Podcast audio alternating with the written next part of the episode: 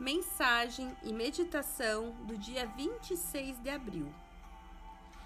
Cada pensamento que tenho está criando o meu futuro. Eu passo a vida vendo a verdade nas pessoas. Eu vejo a verdade absoluta do seu ser. Sei que a saúde de Deus está nelas e pode expressar-se através delas.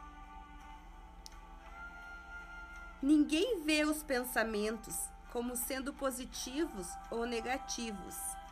Os pensamentos são sempre neutros. É a forma como lidamos com o nosso pensamento que é positiva ou negativa. E essa ideia é possível de ser mudada, mudando o relacionamento que você tem com a sua mente lembrando que você é o responsável pelos seus pensamentos.